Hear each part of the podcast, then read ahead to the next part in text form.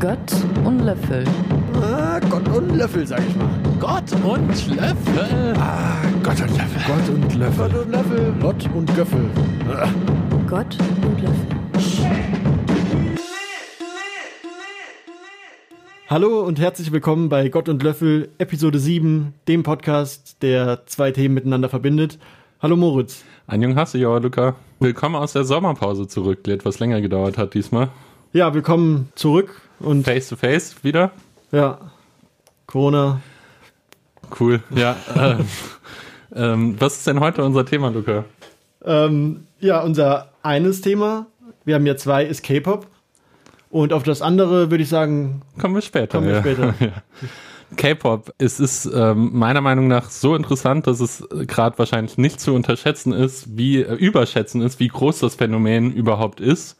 Also wahrscheinlich eines der größten popkulturellen Phänomene unserer Zeit. Und trotzdem ähm, denke ich, ist es nochmal nötig, äh, genau zu erklären, was ist K-Pop? auf jeden Fall. Und die Frage finde ich gar nicht leicht, weil K-Pop das erste und einzige seiner Art ist bisher. Also es ist kein Genre, es ist etwas, wofür es noch keine Kategorie gibt, weil es eben so eine Maschine, so etwas Neues ist. Ähm, es kommt aus Südkorea, kann man sagen. Ja. Äh, südkoreanische Kultur generell erfreut sich ja einer gefühlt immer größeren Beliebtheit. Ich meine jetzt nicht nur Parasite, der den Oscar gewonnen hat, sondern auch viel Mode, viele Stile. E-Sports ist in Korea ganz groß. Genau. Ähm, und der Kulturkonsum finde ich in Südkorea schon bemerkenswert. Genau, Ähm, es gibt, glaube ich, auch ein Wort dafür, die koreanische Welle, die so Genau, ähm. Anfang der 10er Jahre hier rüber geschwappt ist. Auch das Essen, was immer prominenter wird in westlichen Kultur und das koreanische Cinema natürlich auch, wie du schon gesagt hast. Auch Filme von Park Chan-wook aber und Lee Chang-don. Und aber auch koreanischer Pop, was die Abkürzung ja, wofür K-Pop steht, ist. Genau, die koreanische Welle war ja erst etwas, was organisch äh, entstanden ist, dass Korean südkoreanische Kultur sich halt größerer Beliebtheit erfreut hat und dann aber auch durch die ähm, Regierung halt gepusht wurde und richtig viel investiert wurde, so wie man, so wie man äh, von China und der neuen Seidenstraße als Versuch, wirtschaftliche Macht äh, zu erlangen, reden kann, könnte man überlegen, über K-Pop als ähm, neue Seidenstraße die kulturelle Macht erweitern will, reden. Und auch die Leute in Südkorea, finde ich, haben einen sehr interessanten Kulturkonsum. Zum Beispiel wenn, äh, so E-Sport-Turniere von Videospielen füllen Stadien, Literaturlesungen auch und es spricht für einen hohen Pro-Kopf-Kulturkonsum. Genau.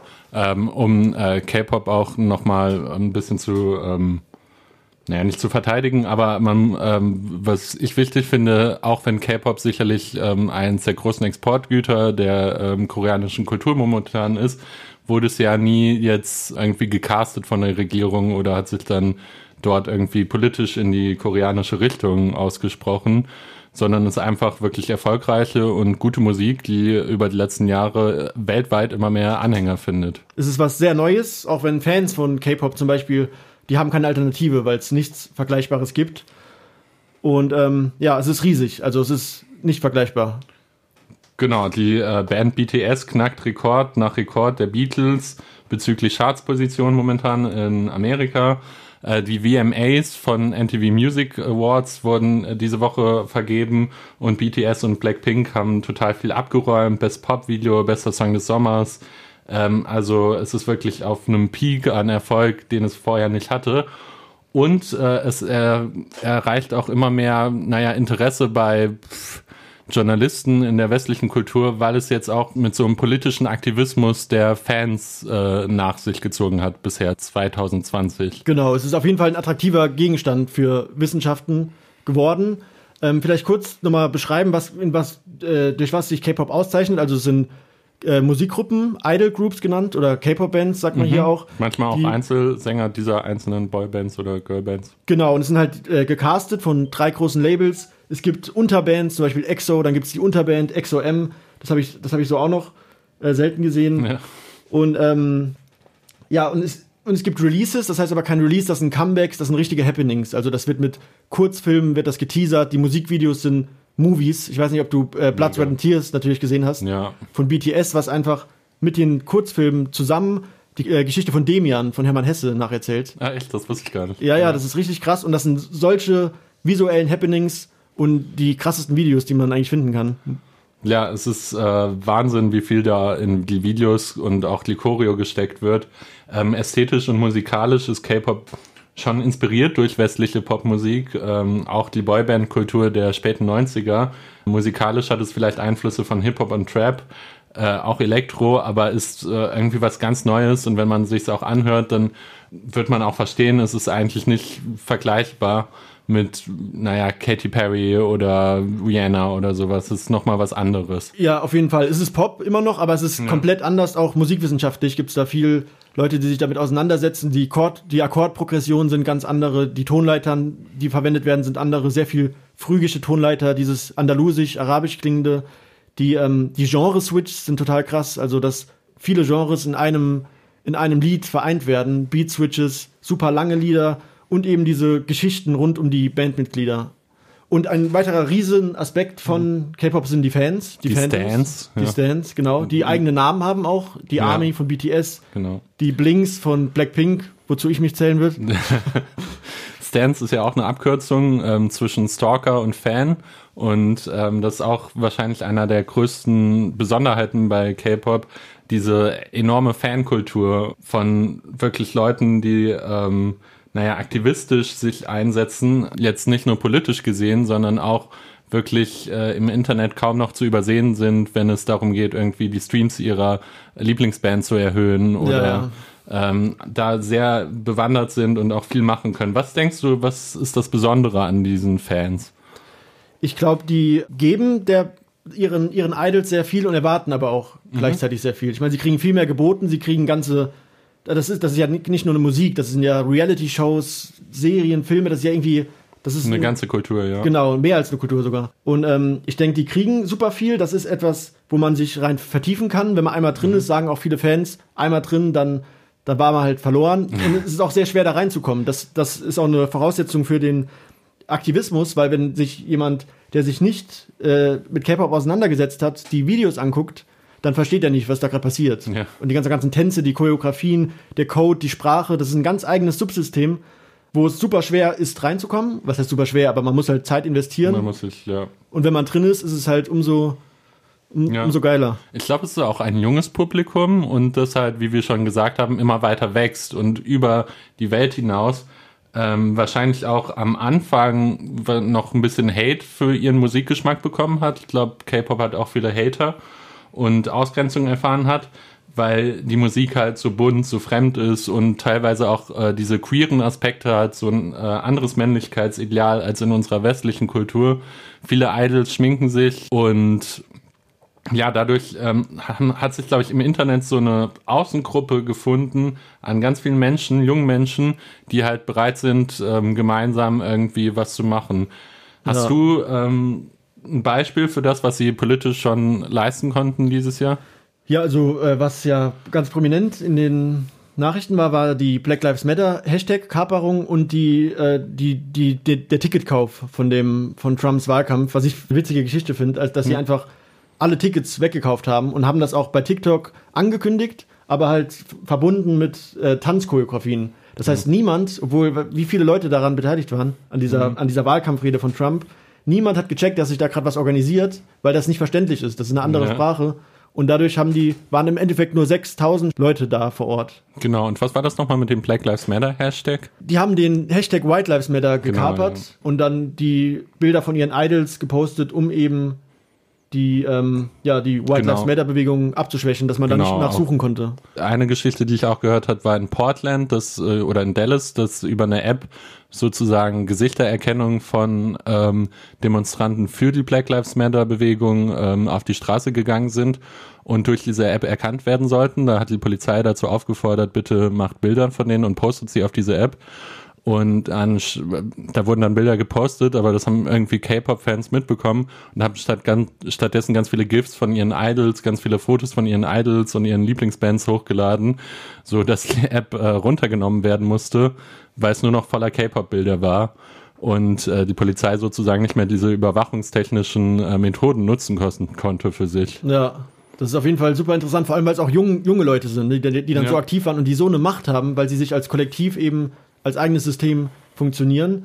Ähm, wir reden die ganze Zeit über Idols, vielleicht den Namen ein bisschen erklären, das nicht jetzt, das ist jetzt nicht irgendjemand, der sich hinsetzt mit der Gitarre und ein Lied schreibt. Dieser Begriff Idol hat schon irgendwo seine Berechtigung, weil die eben durch eine super lange Ausbildung, durch Akademien gehen, durch Castingshows und super viele schaffen es auch nicht. Und genau, aber die es schaffen, die seit ihrer Kindheit lang üben und äh, ja, die sind dann die Idols quasi. Ja, ähm, was ich auch interessant finde, dass sich die Idols nicht wirklich zurückhalten, aber so wirkliche Statements kommen selten von für Black Lives Matter oder sowas, was teilweise auch kritisiert wird. Es sind wirklich eher die Fans, die ähm, diese Bewegung starten, auch viele aus Amerika, also das sind dann keine koreanischen Fans, sondern amerikanische, französische, äh, deutsche Fans, die sich zusammentun und da ähm, weil sie eben so viel Erfahrung mit dem Internet haben, weil sie sich darüber genetworked haben, auch ähm, sehr Kampagne erfahren sind. Ja, und die Idols haben es auch in ihren Verträgen zum Teil stehen, dass sie eben nicht zu äh, explizit sich äußern dürfen, keine, äh, auch keine Beziehungen öffentlich führen dürfen. Genau.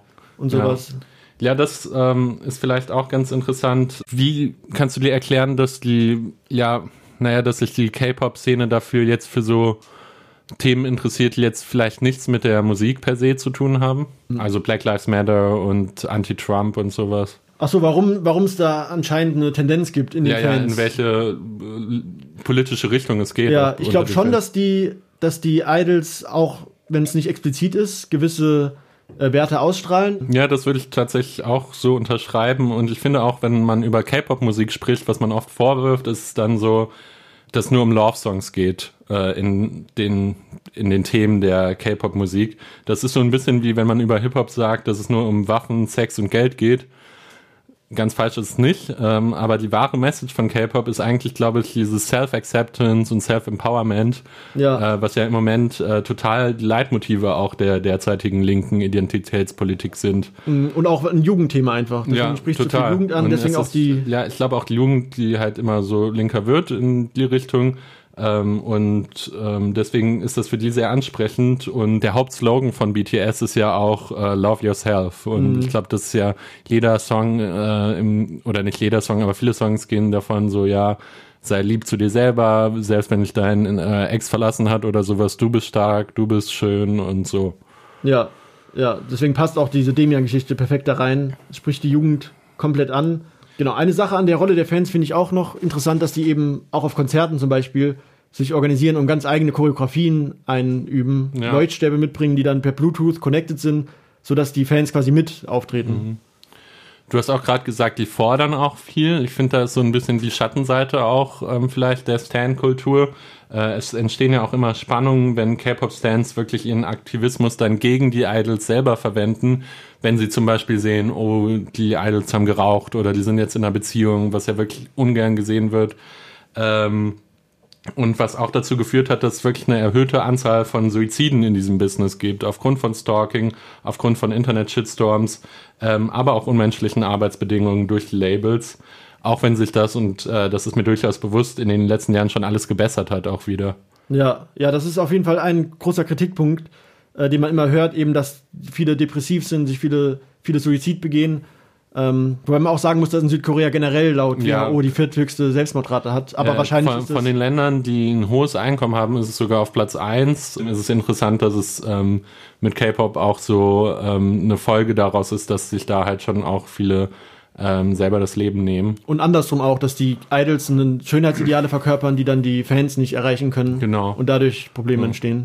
Aber wie gesagt, ähm, das Genre ist damit auch äh, in schon in Diskurs gegangen selber. Die Idols haben darüber schon Songs gemacht und auch die Fans ähm, setzen sich auch aktivistisch für die ähm, Idols ein, haben sich gegenüber den Labels Demos stattgefunden, weil die Idols dann nicht genug Urlaub bekommen haben. Also ja, genau, es sind nicht nur die Fans, die Labels ja. üben auch tierischen Druck aus, mhm. was man so liest. Ja, dann gibt es auch andere Kritikpunkte noch. Ich meine, äh, aber das ist genau wie den, bei den Kritikpunkten, äh, die man jetzt hier über Hip-Hop hört, dass, sie, dass es auch gesellschaftliche Pro Probleme sind.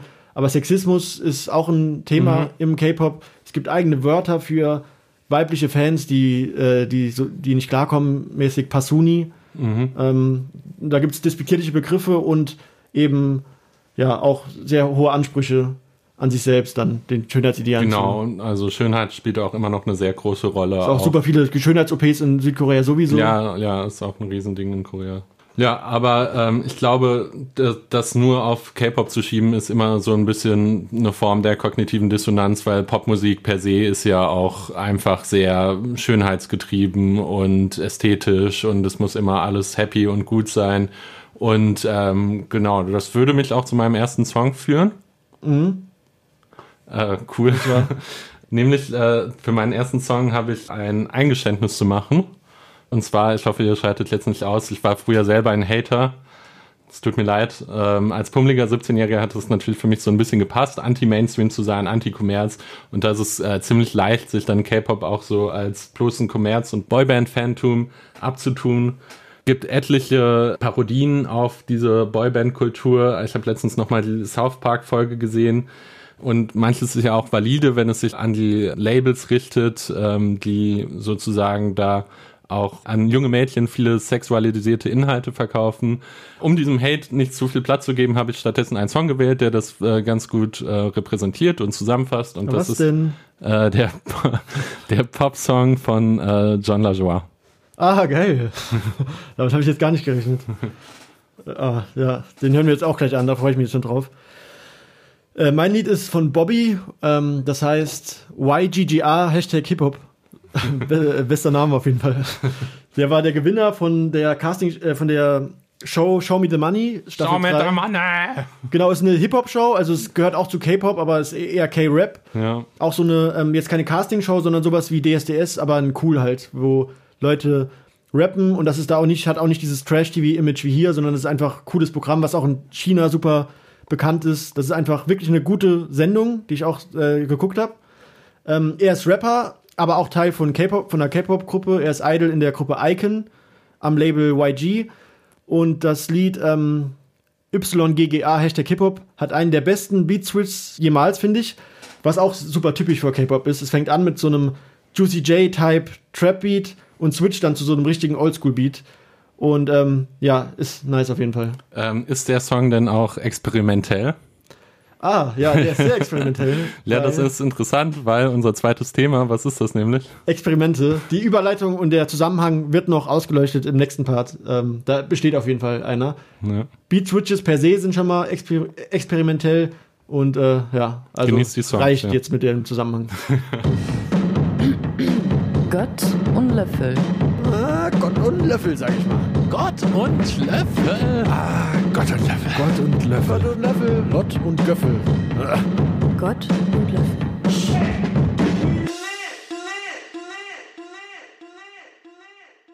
Ja, willkommen zurück aus der Pause. Willkommen. Ähm, ich will noch mal kurz klarstellen zu meiner ersten Songauswahl. Ich bin natürlich mittlerweile ein Fan. Ähm, genau, aber das wird sich über die nächsten beiden Songs auch zeigen. Ja, ähm, Genau, was steht für den zweiten Teil an? Experimente, wie wir schon angekündigt haben. Äh, Experimente kann man einer, äh, ist einerseits eine Anwendung, ein Untersuchungswerkzeug und andererseits ein Untersuchungsgegenstand, wenn man über Experimente redet. Ähm, ich fange mal mit letzterem an. Das Experiment als Untersuchungsgegenstand. Da kann man sagen, dass es lange ähm, die Wissenschaft gab ohne Experimente oder ohne Experimente als wichtigen Bestandteil und die aristotelische Wissenschaftstheorie vorgeherrscht hat von Axiomen, Deduktion und Induktion. Und erst ab Galileo und Francis Bacon wurden Experimente als Teil der Wissenschaft definiert. Und in dem Sinne fallen sie auch äh, in das Gebiet der Wissenschaftsphilosophie. Okay. Das geht dann weiter bis hin zu Popper, den man vielleicht, Karl Popper, den man vielleicht erwähnen kann, mit seinem Falsifikationismus, wo das Experiment dann das Werkzeug ist, um die Falsifizierung zu versuchen, was die Hauptaufgabe der Wissenschaft ist. Also mittlerweile ist das Experiment zentral. Ähm, ich werde später ein bisschen über ähm, Experimente in der Medizin sprechen. Du wirst jetzt aber erstmal anfangen mit ähm, philosophischen Experimenten. Genau. Also es gibt natürlich in der Philosophie, zum Beispiel in der Moralpsychologie und experimentellen Philosophie auch gewöhnliche empirische Experimente, aber die genuin philosophischen Experimente sind Gedankenexperimente, die vielleicht nicht empirisch sind. Das ist eine Debatte. Genau, im Gegensatz zur Medizin, die ja hauptsächlich sich auf Empirie stützt. Genau. Was, was denkst du, warum es in der Philosophie hauptsächlich Gedankenexperimente gibt? Ähm, ja, weil es hauptsächlich um Hypothesenerstellung geht.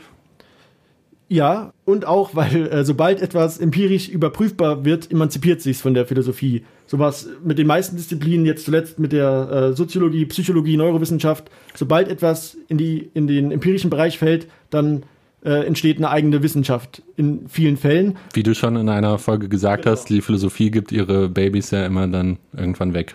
Sobald die Kinder laufen können, hauen sie ab, die undankbaren Schweine. ähm, genau. Und Philosophie ist eben auch Grundlagenforschung, die einfach rein technisch empirisch nicht zugänglich ist. In der Philosophie gibt es in jeder Disziplin Gedankenexperimente, auch in anderen Disziplinen natürlich. In der Physik, in der Mathematik, wenn man an Schrödingers Katze denkt, äh, in der Physik Newtons Eimer, in der, äh, in der Mathematik die Affen am PC, die angeblich jeden Shakespeare, jedes Shakespeare-Werk dann schreiben, mhm. Hilbert's Hotel und sowas. In jeder, außer in der Chemie, äh, hat Michael Stewart in einem Aufsatz festgestellt, was auch interessant ist, weiß ich jetzt nicht, woran das liegt. Ähm, genau, aber in der, in der Chemie gibt es keine Experimente. Hat Michael Stewart geschrieben in einem, in einem Aufsatz, dass es eben, dass das die einzige Disziplin ist, wo es keine Gedankenexperimente gibt. Ein Gedanken, okay. Ja, mhm. also normale Experimente schon. äh, in der Philosophie ist es halt präsent. Man kennt die Beispiele, wenn man an Hobbes Naturzustand denkt. Äh, Rawls Schleier des Nichtwissens, die Frankfurt Cases von Harry Frankfurt, Putnams Zwillingserde, die Zwerde. Kennt man. Ja. Gehirn im Tank. Der Violinist von Judith Thompson, die bekannten Trolley-Probleme mit dem Zug von Philippa Foot. Sie sind, ist auf jeden Fall grundlegend für die Philosophie. Platons Ring des Gyges. Und du wirst nicht alle einzeln erklären jetzt. Doch, jetzt. nee, genau. Und was man äh, feststellen kann, ist, dass das Ziel von Gedankenexperimenten immer die Intuitionen sind. So wie empirische Experimente Daten liefern, die man dann interpretieren kann, ähm, ist das Datum bei einem Gedankenexperiment die provozierte Intuition, die es dann zu interpretieren gilt. Ähm, und zwar der Intuitionsbegriff nicht in dem Sinn von einem Bauchgefühl, sondern als ähm, man kann darüber nachdenken. Es ist eine Intuition. Die Intuition ist einfach als Erkenntnisorgan am also Werk. Also sozusagen, ich habe das Gefühl, dass es so ist und ähm, dann denke ich darüber nach, wie ist das jetzt eigentlich? Nicht unbedingt das Gefühl, sondern dass, dass man einfach nicht nur Wissen irgendwo ableiten kann, dann kommt, entsteht auch das Problem der Letztbegründung, sondern dass einfach Intuition eine Erkenntnisweise ist. Durch die. Intuition kann ich etwas erkennen, das kann ich dann erklären, aber nicht rechtfertigen auf den, auf den letzten Grund. Äh, John Rawls Schleit des Nichtwissens, da soll man sich zum Beispiel vorstellen, dass man die Gesellschaft gestaltet, bevor man überhaupt weiß, wo man steht, welches Geschlecht man hat, welche Haarfarbe man hat, wie intelligent man ist. Ähm, oder Harry Frankfurt, der die These, dass Freiheit eine notwendige Bedingung für Verantwortung ist, widerlegen will, indem er sich vorstellt, dass ein Neurowissenschaftler das Hirn im Griff hat, steuern kann und dann Person A, Person B töten will.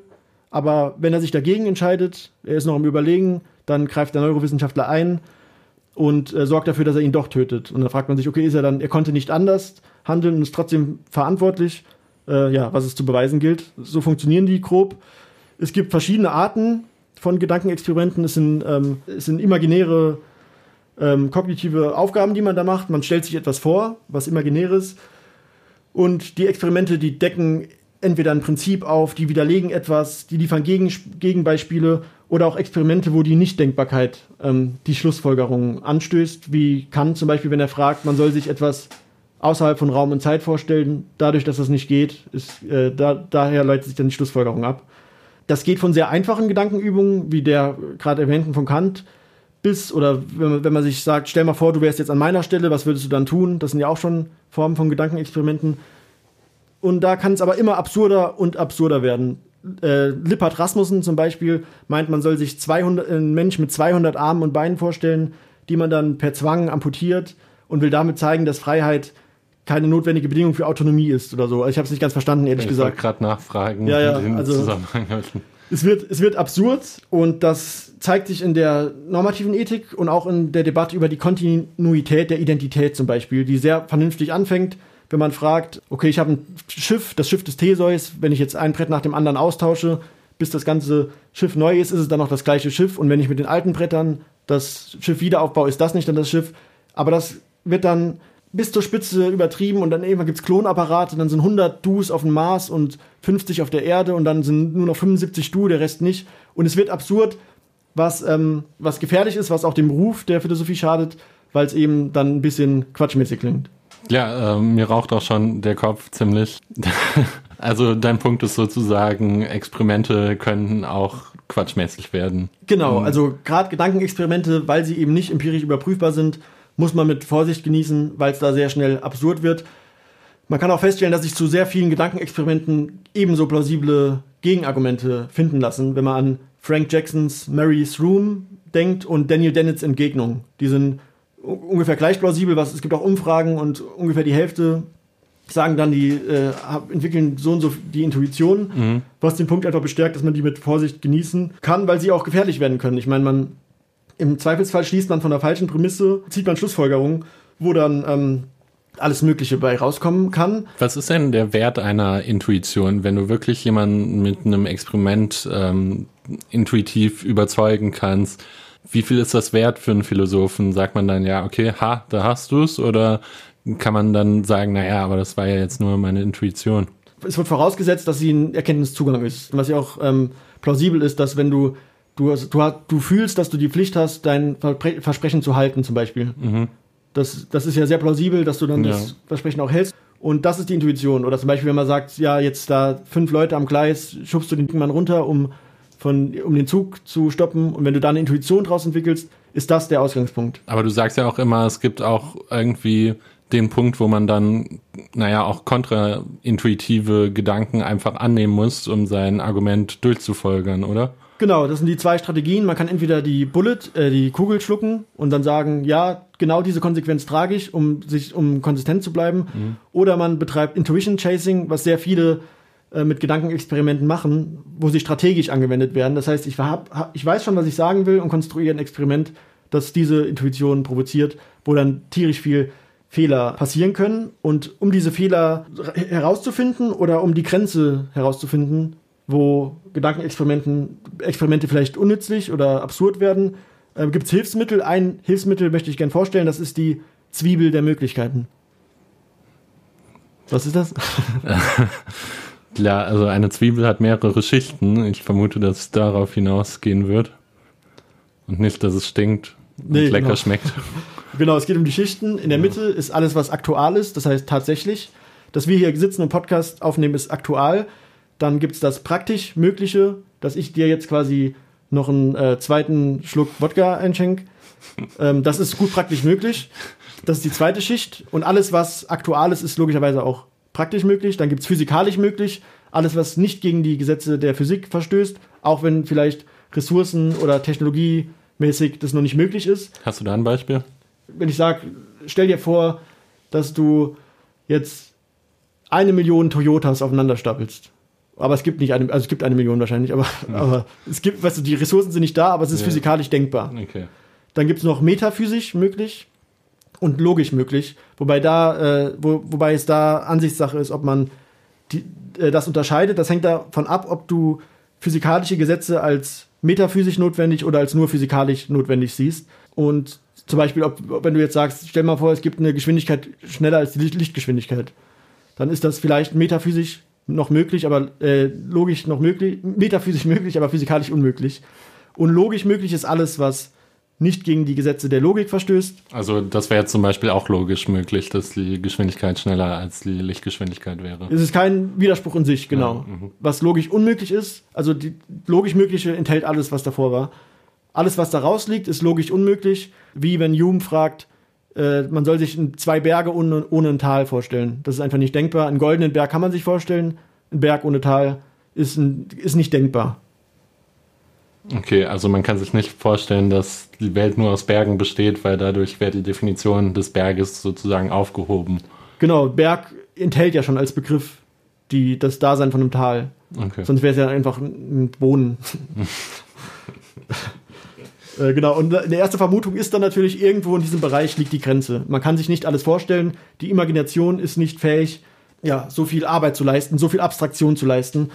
Was man, ähm, zum Beispiel an John Rawls Schleier des Nichtwissens gibt es die Kritik, ob man sich überhaupt so eigenschaftslose Subjekte vernünftig denken kann. Also man soll sich vorstellen, dass man nicht weiß, wer man ist, nicht das Geschlecht, Haarfarbe, alles weg, man ist nichts mehr, man hat keine Eigenschaften.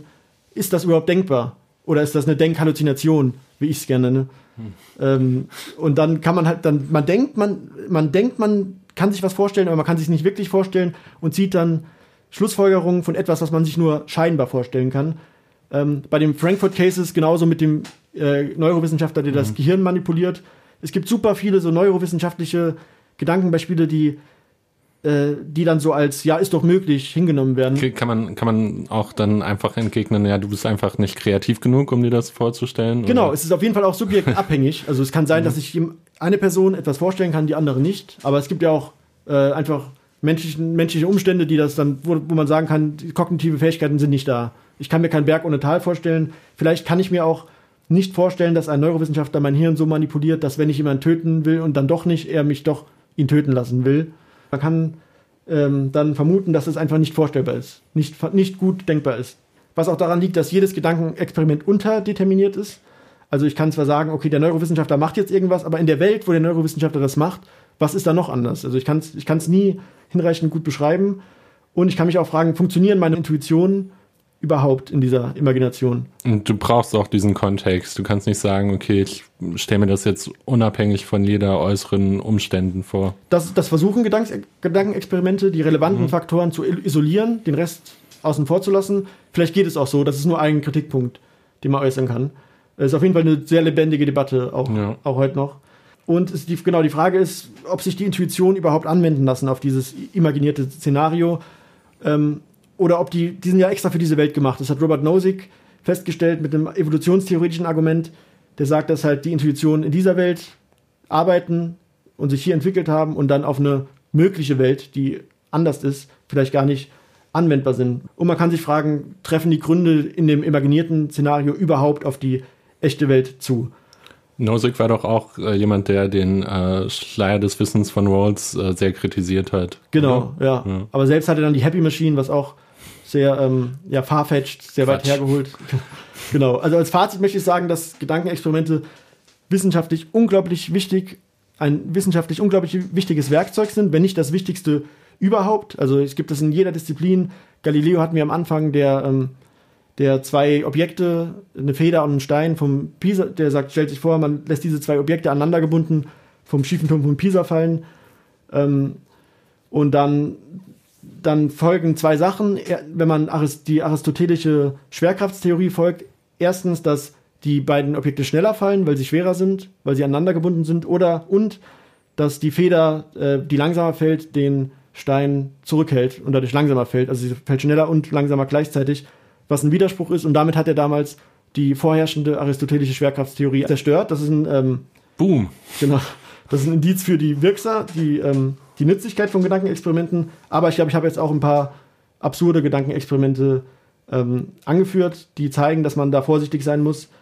Im Sinne der Philosophie, die eigentlich auf einem Argumentations, sehr hohen Argumentationsniveau wie noch nie ist, aber eben auch, ich meine, man kennt ja vor allem als Fachfremder Gedankenexperimente und da, wenn, dann, wenn man da nur so absurde Sachen hört, dann denkt man sich wahrscheinlich auch, ja, was, äh, was machen die, äh, die ganze Zeit?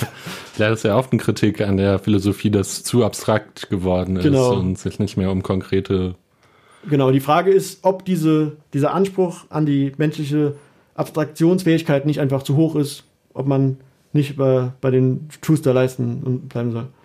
Genau. Ja, das cool. war's von mir. Äh, jetzt bin ich gespannt, was du zu sagen hast. Ich rechne mit äh, Ratten, Tauben, Wühlmäusen und Bandwürmern. äh, Ratten kommen tatsächlich vor.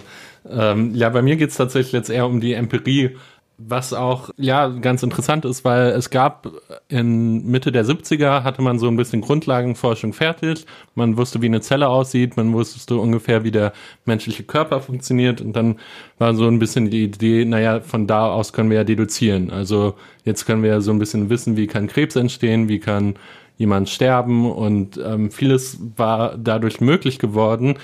Was dann aber schnell gesehen wurde, dass Experimente und Empirie nicht aufgegeben werden kann, weil es zu vielen Fehlentscheidungen und einfach auch zu viel ähm, ja, Quatsch geführt hat. Ähm, viele ähm, der Fehler der Medizin geschichtlich sind daraus entstanden, dass keine ordentlichen Studien vorher gemacht wurden so dass man heute sagen muss, der heutige Wissensstand der klinischen Medizin ist, wir nennen das evidenzbasiert nach dem Prinzip von Archie Cochrane. Der Dichter William Blake sagt auch dazu, die unwiderlegbare Methode des Wissens ist das Experiment.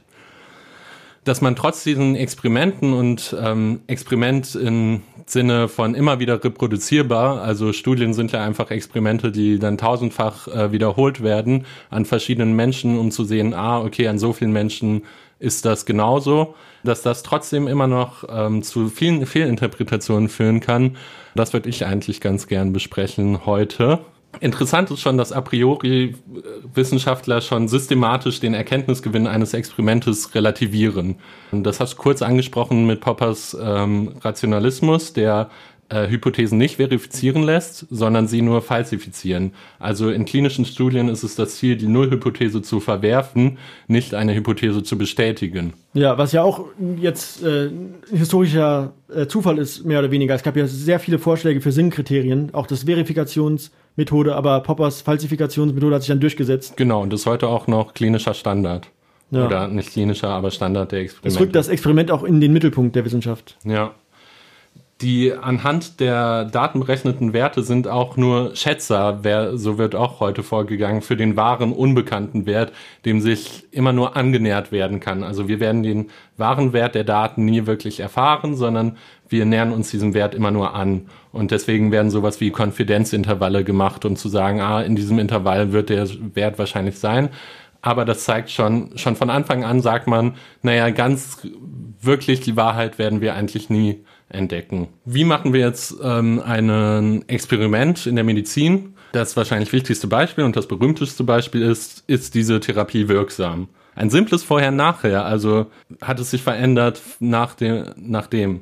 Also auch messen, einmal messen, irgendwas passiert, nochmal messen. Also wir haben einen Zustand, wir ähm, machen etwas und hat es sich danach verändert Genau, ja. zum Positiven. Genau.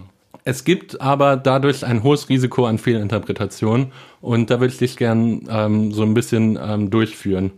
Zum Beispiel eine der häufigsten Fehlinterpretationen äh, kann man an einem Beispiel erklären und ich werde dich danach fragen, was, was ist daran, was ist da schiefgelaufen? An die Interpretation oder jetzt ja, An schon der auf, Inter Interpretation des Ergebnisses. Okay, bei der Aufstellung vom Experiment können auch schon Fehler passieren. Genau, da, darum wird es weniger gehen. jetzt, Okay, ja.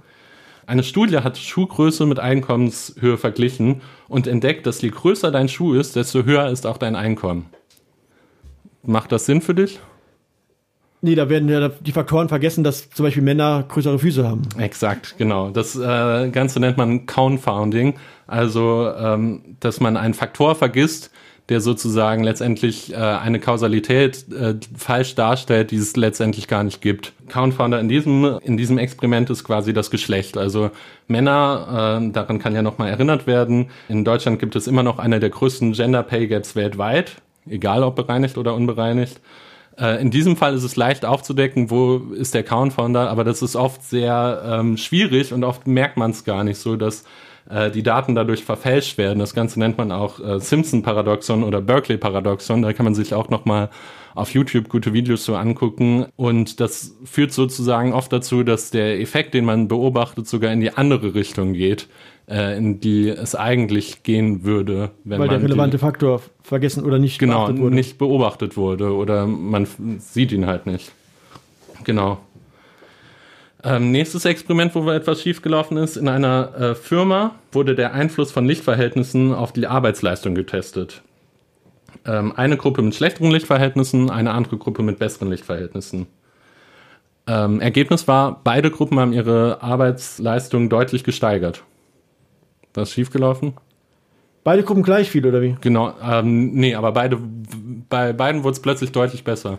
Ja, die in dem helleren Raum haben halt vorgelegt, die im dunkleren Raum haben das mitgekriegt und wollten dann so, ah, scheiße, ich muss auch so gut werden.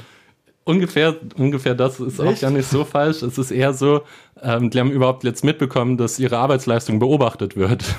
Und jetzt konnten sie natürlich keine Kippenpausen mehr machen, nicht mehr so hängen dazwischen, weil sie genau bemerkt haben, ja, wir werden beobachtet. Ja. Das Ganze nennt sich Hawthorne-Effekt, also dass Ja. Versuchspersonen ihr Verhalten verändern, wenn sie beobachtet werden und sich plötzlich ganz anders und nicht mehr natürlich verhalten. Kann man aber auch dann rausrechnen, ne? Kann man auch rausrechnen. Es gibt auch äh, Methoden, um damit umzugehen. Beim Hawthorne-Effekt ist das zum Beispiel, dass man einfach verblindet. Also, dass man ähm, nicht weiß, wer in welcher Gruppe ist und auch die äh, Studienteilnehmer nicht wissen, in welcher Gruppe sie sind letztendlich. Nächstes Experiment. Zwei Gruppen von Studenten bekommen jeweils eine Ratte zugeteilt. Der einen Gruppe wird mitgeteilt, dass mit genetischen Methoden eine besonders kluge Ratte angezüchtet wurde, also die besonders viel drauf hat kognitiv. Der anderen Gruppe wird berichtet, dass sie leider eine ziemlich dumme Ratte bekommen haben, die kognitiv irgendwie eingeschränkt ist und genetisch schlecht. In Wahrheit aber stammen beide Ratte vom gleichen genetischen Stamm ab und es gibt auch keinen kognitiven Unterschied.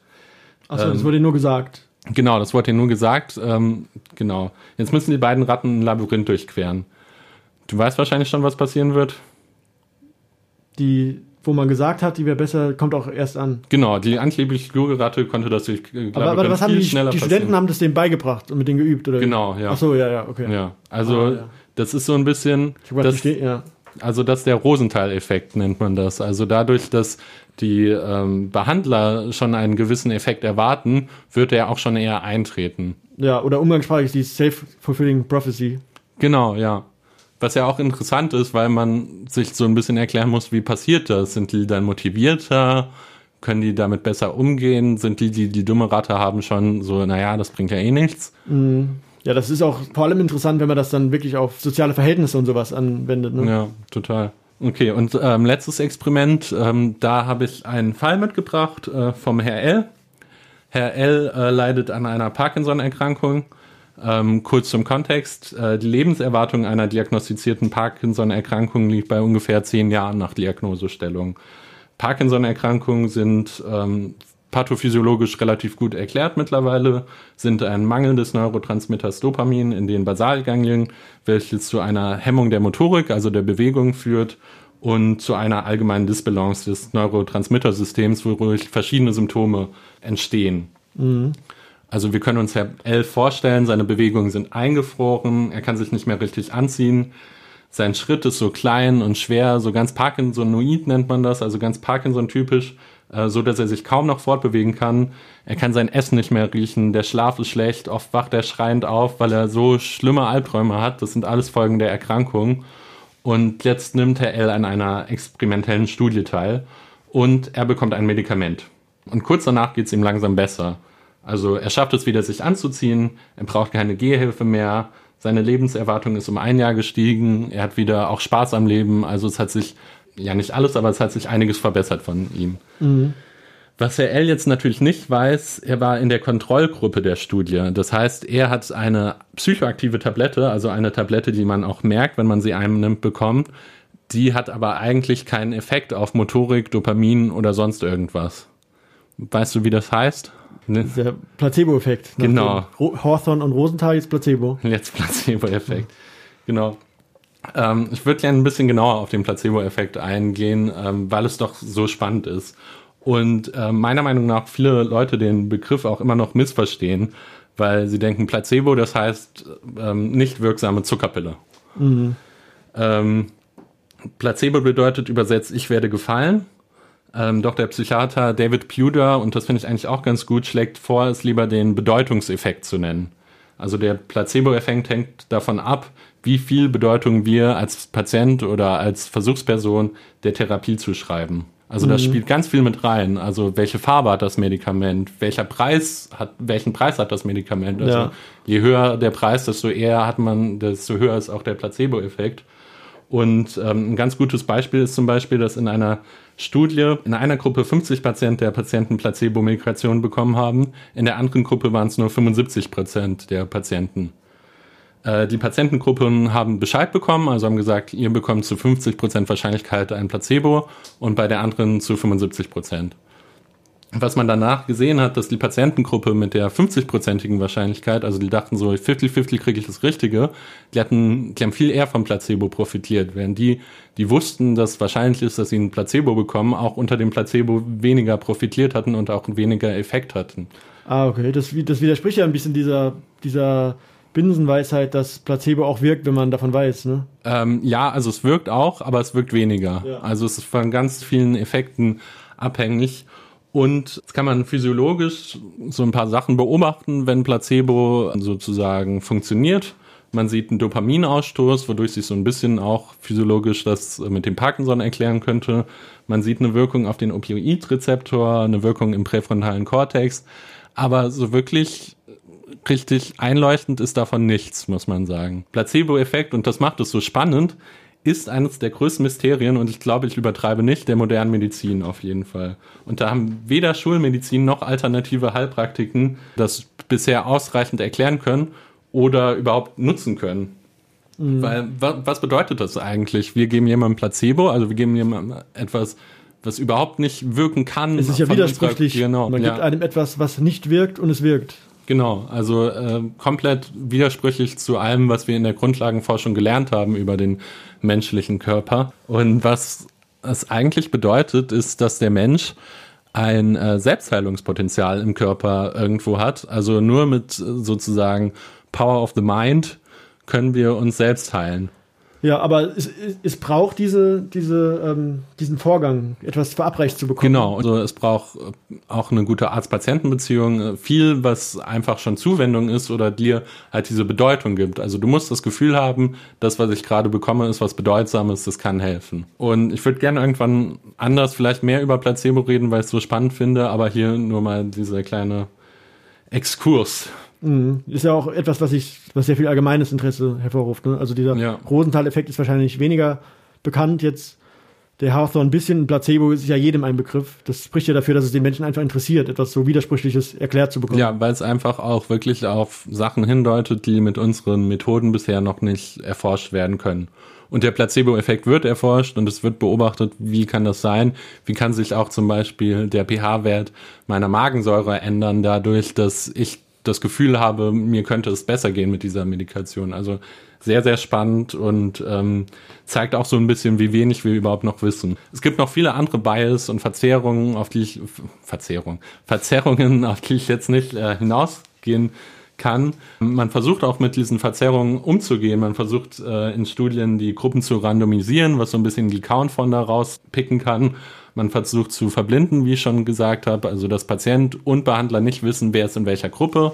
Ähm, und natürlich hat man diese Kontrollgruppen, also man gibt Leuten Placebo und das richtige Medikament, um zu sehen, ah, die Gruppen, die das Placebo bekommen haben, profitieren nur vom Placebo-Effekt und die anderen profitieren halt wirklich von der physiologischen Wirkung dieses Medikamentes. Was uns aber auch zu vielen Problemen führt und die Methodik wird einfach nicht äh, konsequent durchgeführt. Also bei ganz vielen Studien wissen einfach die Behandler, in wer, wer in welcher Gruppe ist. Oft ist es auch so, und das ist äh, auch sehr spannend, dass Placebos halt nicht aktiv sind. Also du merkst nichts von diesem Medikament, was du bekommst. Es war bei äh, Ketaminstudien lange ein Problem, dass du dann was initiiert bekommen hast, was nur Wasser war. Und dann wusste der Patient natürlich direkt, naja, ich bekomme gerade ein Placebo, das kann ja nicht das Ketamin sein.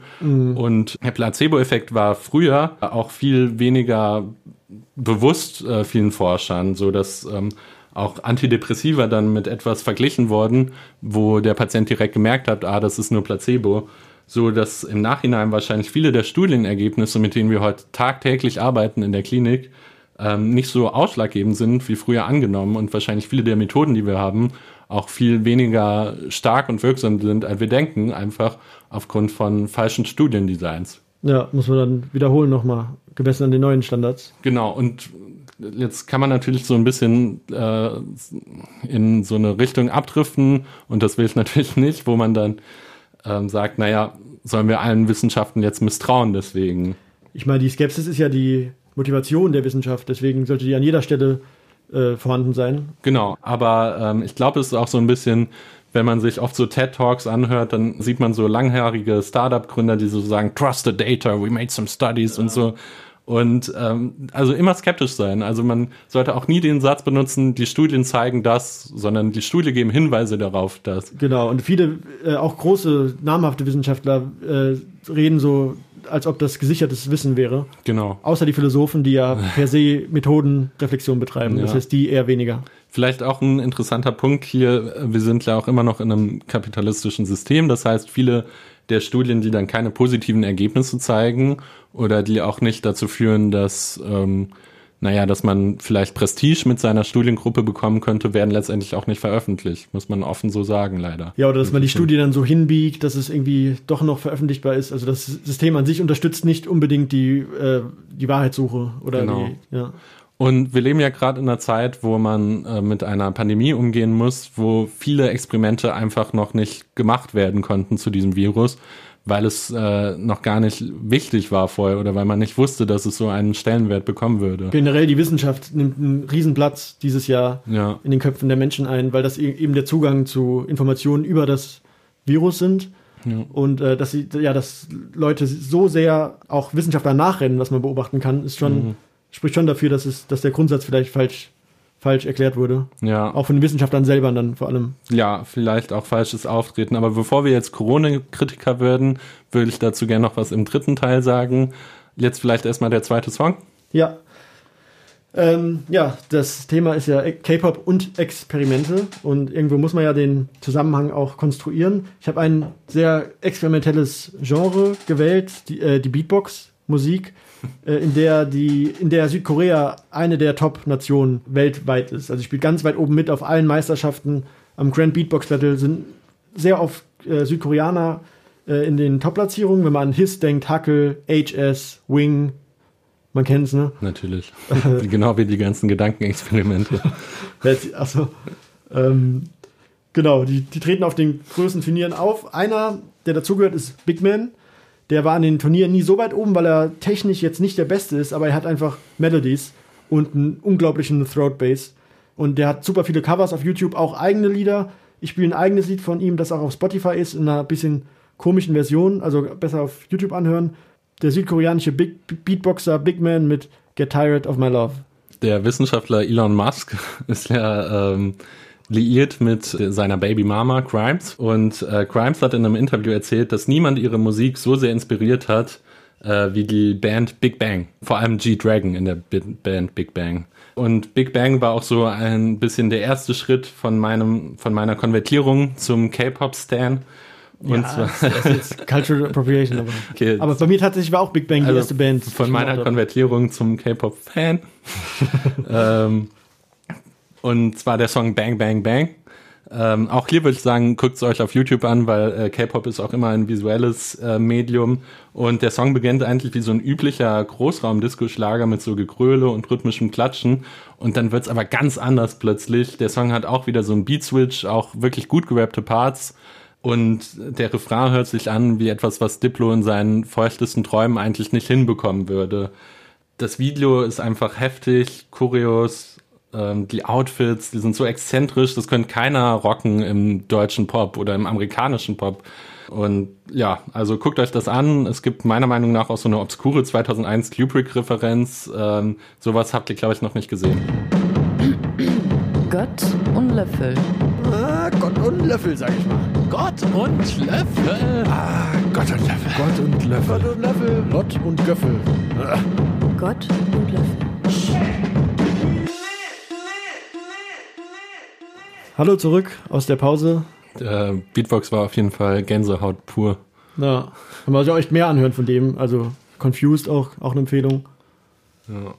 Wir haben ja gerade aufgehört mit Wissenschaftskritik. Du hast gesagt, dass Wissenschaftler so sehr in den Medien und vielleicht auch in der Popkultur präsent sind wie eigentlich noch nie.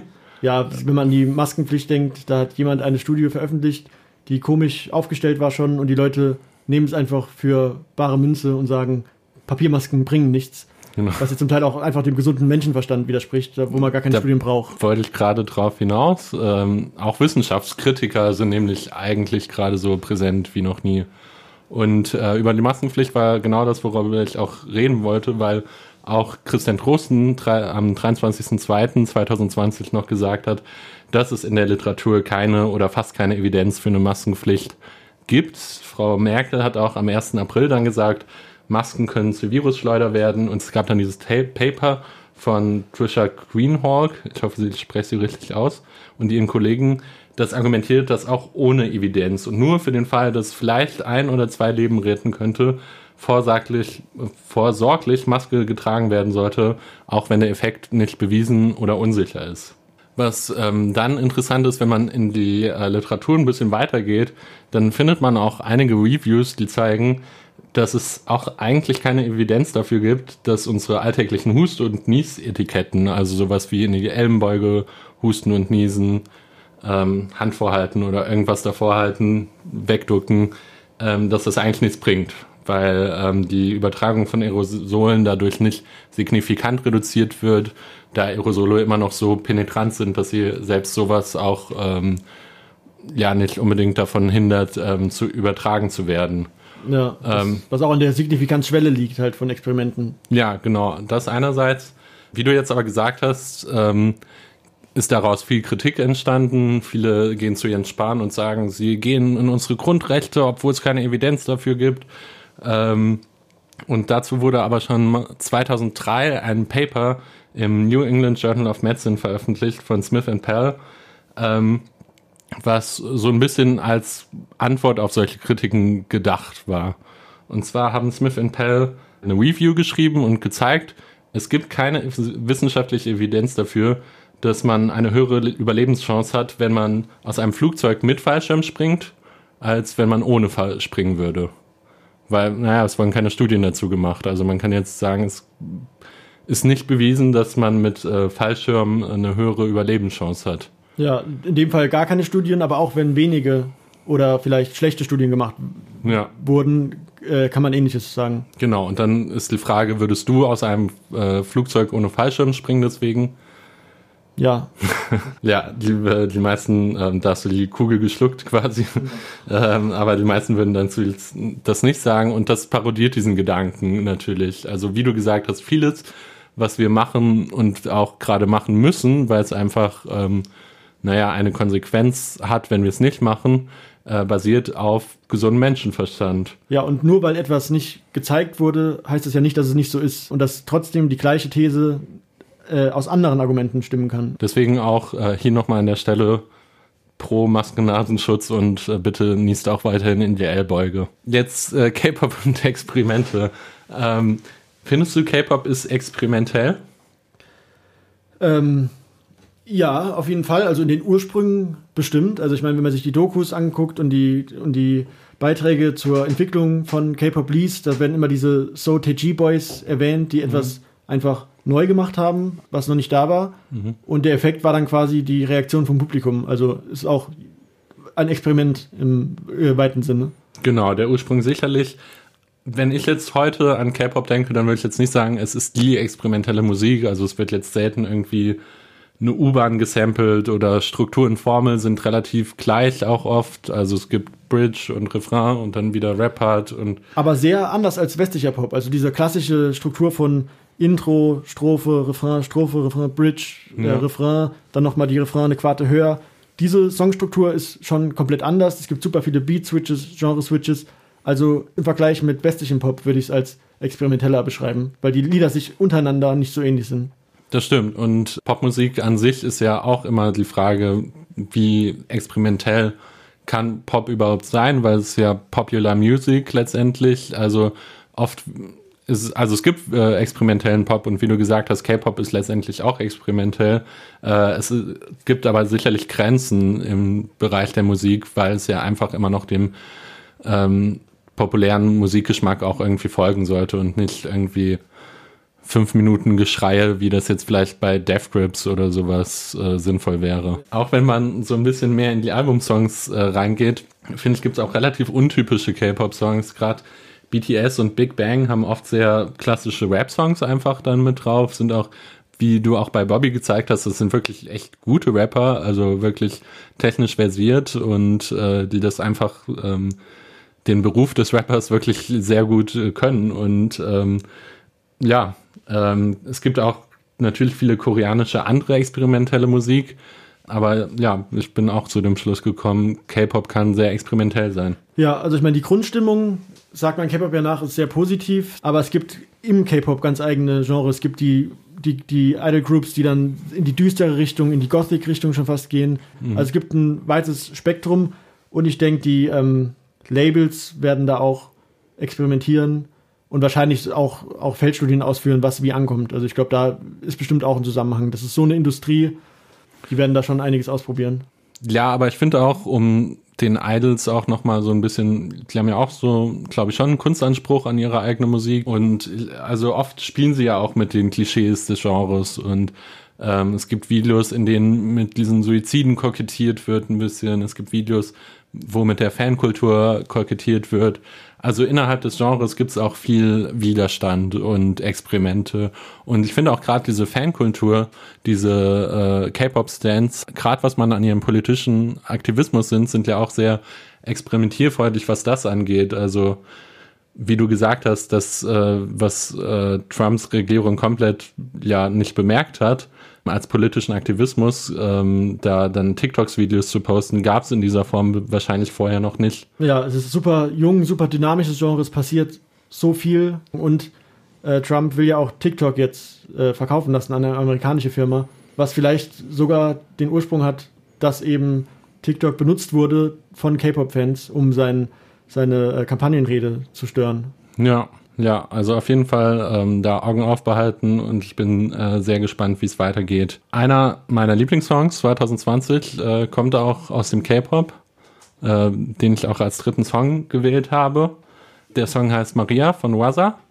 Äh, Waza ist äh, von der Girls-Gruppe Mamamoo und äh, ist auch in diesem Video kokettiert so ein bisschen mit den Klischees des Bad Girls, was so im K-Pop auch nicht so häufig gibt ähm, weil das ja auch, also sie kokettiert mit Rauchen und sowas, das würde von Fans und Labels bestimmt nicht sehr gern gesehen werden, würden sie das machen würde, aber sie sagt, ähm, sie hat den Hate nicht verdient, sie ist nur sie selber, sie versucht authentisch zu sein und ähm, beschreibt das in diesem auch, finde ich, experimentellen Stück Musik, in dem es erst mit einer ganz anderen Melodie anfängt, die dann irgendwann im dritten Teil wiederkommt.